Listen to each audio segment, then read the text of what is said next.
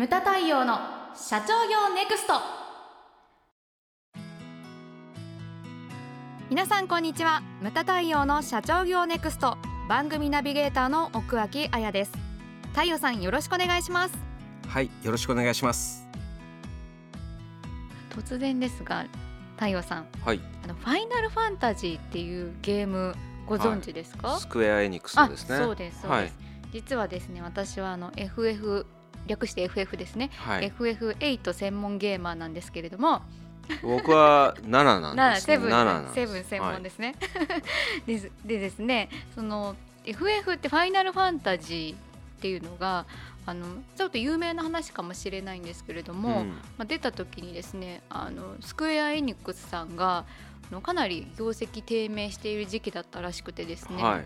でそれでもう渾身の社運をかけてうん。その最後の作品を作ろうということになってそれで生み出したのが「ファイナルファンタジー」っていう商品なんですよ。てえっともう三十数年前だよね。30年も経ちあそうですよね。もう初回初高回というか校のうん時にはあったから三十、数年前で。しかもあれだよねスクエアを、えっと、ファイナルファンタジーを作ったのはスクエアなんだよね。あの時ですか。でうんエニックスはドラゴンクエストなんだよね。ああはい。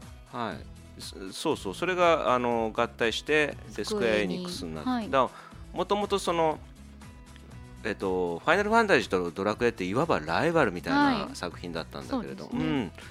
あのそう僕はドラクエ派だったんだけれども、アイルランドにいる時にプレステをあアイルランドに持ってってて、はい。それでやったのが当時最新のそのセブンだったんあですよ。そうなんですでね。でもそういうようなストーリーがあったのね。そうなんですよ。だからその私もですね最初知らなかったんですけど、それを知ってから、うん。その物語を知ってから、うん。あの余計ファイナルファンタジーが好きになったというか、うん。あのそういったところがあったのでなんかやっぱりこう商品の裏に物語があるっていうのはすごい強みだなっていうふうに思ったんですけど、まあ、魅力は、ねそうですよね。増しますよ、よね、うん。そのあたりどうどうですか？なんか。そうですね、うん。で物語っていうのはほら何もないところからいきなりはできないですよね,、はい。そうですよね。だからなんていうかな継続っていうのがその裏に必要になってくるんですよね、うん。でコツコツコツコツやったりとかでまあまあファイナルファンタジーの話は置いといてではい。もそういう風なのが必要だと思うんですよね、はい、うん、で何もないところからそのものはできないっていうふうに言いましたけれども、はだから今その私も2代目だけれども2代目とか3代目とか多くの会社がねその代替わりをしてるじゃないですか、うちのお客様でね、ええ。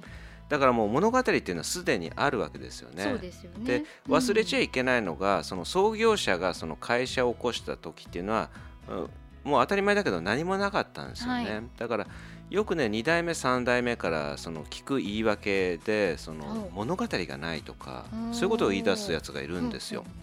だからちょっと待てよってそういう場合は起こるんですけれども、はい。無門塾の塾生でも、ええうん、あのだからそういう言い訳にしてやらないと、うん。だからそれをこう誰かがやったから今会社があるわけじゃんと、はい。でそれをこの未来を考えた時に自分でその新しい物語をこれから作っていくぐらいうのん。気概がなきゃその社長なん。て務まるわけないだろうと。でうちのその OB あのむ今はやってないけれどもほら昔その社長の息子さんを預かってあはい。っていうの結構いるんですよね。ええでその中で有名なのがそのお寺の住職の息子をね、はい。こう預かって10年間うちで修行して、うん。で10年経ってでそのお寺に返したっていうねいきさつがあったんですけどね、はい。あの今井長州って言ってその千葉の、えー、と房総半島か、はい。茂原というところにねはい。その重福寿寺って言って長いに幸福の福それから寿の寺って書いて重福寿寺、でここ今もう住職になってますけれども、あの10年間預かってで10年経った時に私ね入れ違いだったんですよね、うん。1年しかかぶってないんですよ私とあそうなんですか、あらら。であのー最初9ヶ月か10ヶ月ぐらい最初の1年近くは、経理をやってたんで部署も違ったから直接のその後輩でもないんですよね。まあ後輩は後輩だけれども同じ部署ではなかったんですよ。うん、で帰る時ねその、もいやだからお寺に戻す時ですね、うんうん私いなかったんですけれども、えー、と当時の理事長と専務と専務がその2人して、うんはい。そのいつもこう行くね定食屋のタンポポ行くかって言ってええ3人で連れてったらしいんですよね。そこでその本人だけ知らなくてねその場で飲んでる時にそろそろお寺に帰れって言われたらしいんです今井さんもちろん知ってるもんね、はい。それで彼はねそこで泣いて店を飛び出してったらしい、でそういういきさつがあってね。でもまあね上から言われて、まあ、しかな仕方なく泣く泣く、うん。で彼はだからそれからその仏教のその大学を一応出てね。でそれからお寺に帰ったんだけれどもそれからだからもう20年ぐらい経ってるわけですよね。で彼帰ってからそのうちでその学んだあの、まあね、経営のノウハウっていうのをこうお寺で生かそうってすごい頑張ってね。で彼がやったのはそのお寺っていうのはほら法事とか、い。そういうことがないといいかないじゃないですか。そうよね。うん。あとはだからねその年数回ですよね。そのお盆とかそういった時にしか行かないわけですけれども、彼はそこで考えたんですよね。生きてる人を元気にするお寺にしたいっていうふうに考えたわけですよ。でそこで彼がやったのはその広大な敷地を利用して、はい紅花をすっごい植えたんですよね。はい。で何万本って植えてだから紅花が満開になる時はその NHK とかの天気予報でよくほらロケ地として使われるはいわけですよ。おーすごい。うん、毎年毎年そういうのがねこう続いてで最初はその中のあのお寺のねあの副住職だなんだってすごい反対されたらしいんですよね。そうでしょうね。はいでブルトーザーに父親でね畑を潰されたこともあったらしいんですよ。でもそう。でもめげずにめげずに やり続けて、はい。今だからすごい人が集まるようになってるわけですよね。でそれだけじゃなくて彼はあの夢を叶える像って言ってエレファントの像ですね、はい。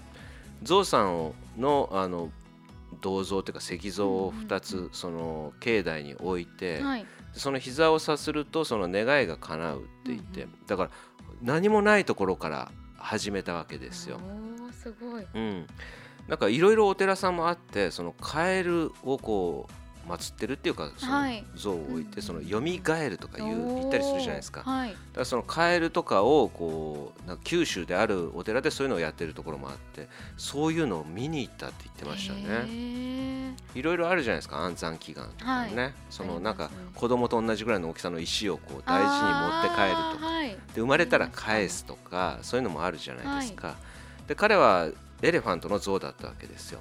でそれをやってですね今なんかあそこでそのお参りしたら息子が受験に受かりましたとか今 SNS ですごいそういうのがバズってるわけですね。そう時代的にもうん。その、が乗っかってきたわけですよね、はい。で今どうなってるかって言ったら日本で一番宝くじが当たるお寺って言われてるんですよ。すごい。すごいです。よテレビにバンバン出てんですよね、でこの間そうえこの間っていうか違うこの収録してるのが1月18日なんですけど、その前日です。うん17日、昨日ですね。Facebook にアップされてたんですけれども一言目がですね、はい。今井の Facebook お元気様でございますと。お元気の木が米なんですね中。ななんか米、そう至る所にこうなんか気を配ってるんですけど日本一の開運寺日本一宝くじが当たる吉蔵くんの重複樹寺第56代住職今井長州です。これここまでがワンフレーズなんですよ。そうなんか日本一あれが当たると。でそう、はい。で1月17日の放送で「はい。えー、と噂の東京マガジン」っていう日曜にやってるやつですね。テレビで出たと、はい。TBS だったかなこれは、うん、でそれでインタビューされた人がその画面でそのキャキャプチャーでなんか Facebook ではい。写真が出てたんですけれども、10月下旬から12月までで宝くじ480万円当たりました。すごい。そこで。すごいですでねあやちゃん知ってる？実はあそこからねあそこお参りした人からはい。6億出たらしい、すごい。それでだ番組的にもえ知らない？仮面女子2人がはい。宝くじ買ってあそこでその当たったんですか？その今井からこうはお払いじゃないけどはないんか祈祷してもらって番組でやってたそれで。結局当たったかどうかわからないんだけどそういったものも番組、うん、だから今その、ね、昔はだからでいろんなもの今でもだから大学受験とか例えばほらあの子供が生まれませんとあか、はいそういうのではいこうお参りに来た来る方とかねいらっしゃったりとか。だからやり続けると物語になるわけですよ。うん、まさにですねはい。でそしてですねさらにそれを続けてると物語がさらに、えー歴史になるわけですね。うんうん。でこれどんくらい必要かって言ったらやはりその5年、はい。そして歴史にするには10年ですね。10年恐るべしというわけじゃないですか。うんはい。でもほとんどの人がこの10年っていうのはそれも才能の一つだと思うんですよね。続けられるか続けられないか。そうですよね。ほとんどの人が無理なわけですよ、はい3日で無理です。ね。ダイエットにしろ禁煙にしろ。そうですよ。えでもやるだけすごいいですよ。三日坊主って言うじゃないですか。やるだけすごいですよ。うんでも多くの人が何て言うかっていうと明日からやるって言うんですよ。今からではなくて明日からやる。来週からやるそういう人多くないですか？多いですね。来週からと51回言えば1年経つんです。そうですよ。そうなんですよ。8割しかアクション起こさないですもんね。起こせないんですね。起こせないです、ね、8割の人が。うん。2割なんですよ。うんうん。アクションを起こせる人っていうのがでさらにそこからだから長く続けるっていうのはもう確率的に言ったら相当低いんですよね。そうですね。うん、でこれを聞いてる人は気づいていただきたいんですね。私どものお客様はほら長い会社が多いじゃないですか。そうですよね。うん。はい。うちもうん。うちも54は年い。ですよ、でそう同じぐらいに創業した方っていうのが非常に多いんですよね、うんうん。だからこのコロナ禍でよく聞くのが50周年できなかったとかその周年がそうすよね。できなかったとか。残念ですで今思うとすごい羨ましがられるんですよね。あ私たちできたからそう。んでなんかねその無門塾の塾生とかほら LINE とかグループ作ってるじゃない、はい。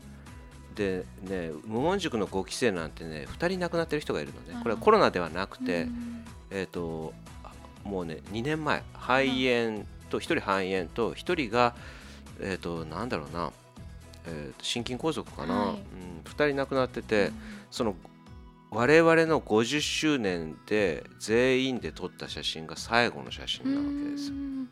でそれがフェあの LINE でグループにこの間送られてきて、えええでああと思ってやってよかったなと思って。そうですね。でみんないい顔しててあねーそれはちょっと。うん。でだからその気づいてほしいのがね、はい。そのこれを聞いてるお客様の中にもお聞いてる方の中にも、はい長くやられてる方いると思うんですよね。うんうんそれがどんなに素晴らしいことかどんなに大切なことなのか、はいこう分かってるのかなっていうふうに思うんですよ。うんで歴史があるっていうのはもうこれは絶対的な強みなわけですよ。確かじゃあなぜかって言ったら多くの会社が飲食店なんて1年で7割潰れるっていうふうはいに言われてるんですよ。はで企業30年とも言うじゃないですか。だからその歴史っていうのを紐解いてそれをウェブページとかに出すっていうのもこれは他ではないメリットなわけなですよ。はいだからそういうのをねウェブページとかもあのただ単にねそう出してればいいってもんじゃなくてその、はいうちは歴史があるってことは信用があるってことじゃないですか。お客様から強く必要とされてなかったらそんなに長くできることはないんですよね、だからそれをこう打ち出すっていうのもすごいこう大切なことなんじゃないのかなっていうふうに思うんです。でうちのお客様もそういった歴史とかをこうやはりね紐解いてウェブとかに載せてる会社がいらっしゃったりとかね、でまあとある親しい物流会社なんていうのは、はい。その発表会の時に聞いたんですけれども、ええ。創業当時の写真がこうねあの画像として出てきて、スタートした本社。うん。今すごいですよ。社員数、えーね、運送会社って言いましたけどドライバーさん、ね、あのトトラックだけで1000台以上ありますからそのもう上の何割かに入ってるわけですよね。はい。で社員全社員5000人ぐらいいるのかな。すごいです。すごいですうん。ね、で最初のそのボロッボロのその本社はい。でそれで創業したのは今の社長のおじいさんだったんですけれども、そのおじいさんは周りの人から牛や牛やっていうふうに言われたと。うん牛や。お遅いっていうことですか？いやあの、うん。昔は物を運ぶのは牛。牛で？車がなかった牛にそのパトラッシュじゃないけどもリアカーつけてみたいな、うん、だからそれでそのお前んとこは牛屋じゃないかって言われたと。うん。だからそんなところからうんねスタートをしたけれども今は物流っていうのはその生活に欠かせないものじゃなはいいですか、そうですよ。もう、うん。この日本では欠かせない業種ですそうなんですよね、そのだからそういうのをこう紐解いていってだからね昔はこうだったけど今こんなに成長したんだとか、なかなかその歴史がないと言えることではないじゃないですか。そうですよねうん、あと、うちのお客様で名古屋でその、なんていうかな名古屋コーチンって有名じゃないですか、はい。鳥ですね、うんうんその一番最初の発祥はうちなんだっていうふうに言ってすごいですね。うん、へーここはうちの、えー、と勉強会で酒井光雄先生ええのブランド塾に出たわけですよね。はい。でそれでこれだと思って会社に帰ってやはり歴史があるからなんかね土蔵とかあったらしいんです。はい。そこをひっくり返して全部こうもう一回見てであの昔の写真が出てきたらしいんですよね。へでそれがね白黒でもなくてもう茶色くなって飴色になった写真、うんうん。でそれを引き伸ばして私会社に伺ったことあるんですけれども本社入ったところにものすごいでかいパネルになって貼ってあってでそこに堂々と、まあ、三和さんっていうんですけども、はい。ひらがなで「三和の歴史は名古屋コーチンの歴史」っていうふうにバーンと書いてあるんですよ。い、うん。それはすごいですね。そういうことができるわけですよね。で我々だってその全国経営者セミナー、はい。まあこれ明日からなんですよね。はいそうなん第です。そう。はい。第141回なわけですよ。うんこれもすごいことだと思うんですよね。まあ、50数年で141回って、まあ、途中だからその春秋もやってた時期があったんで、年4回やってた時期があるんで、その年数と回数っていうのはちょっと違うんですけれども、うん141回。だからその講師控室私ねはい。自分話し終わった後講師控室にずっといて、はい。そその来る講師の方講師の方ずっと話すんですけれども随分歴史がある勉強会なんですねというふうにおっしゃっていただけるんですよね。ですごい誰もが知ってるその上場企業の社長であってもなんかあこんな素晴らしい会だったんですねとおっしゃっていただけたりとか、その昔のパンフレットとか、はい。こんなすごい人たちに自分のねようなものがっていうふうに謙遜される方もいらっしゃったりとか、うんまあね、恐縮される方もいらっしゃるんですけれども、まあねだから歴史があるっていうのはどんだけ強みなのかと。うんうん。うん。誰かがやり続けてくれたからこそあるということですよね。そうなんです。だからうん。これを聞いてる人はだから2代目の人3代目の人もいると思うんですけれども、その物語にねこれは今回のテーマですよね、物語になるくらい強い思いを持って何かね第二創業とかいう言葉もあるわけじゃないですか、だからそのもう一回ねこのコロナっていうのは多分その人の価値観を変えるぐらいインパクトのあるものだと思うんです、だからこれからの未来を考えて自分がその、ね、これからまた新しい物語を作るんだぐらいの、その気概を見せていただきたいなというふうに思いました。ムタ対応の社長業ネクストは全国の中小企業の経営実務をセミナー書籍映像や音声教材コンサルティングで支援する日本経営合理化協会がお送りしました。今回の内容はいかがでしたでしょうか？番組で取り上げてほしいテーマや質問などどんなことでも番組ホームページで受け付けております。どしどしお寄せください。それではまた次回お会いしましょう。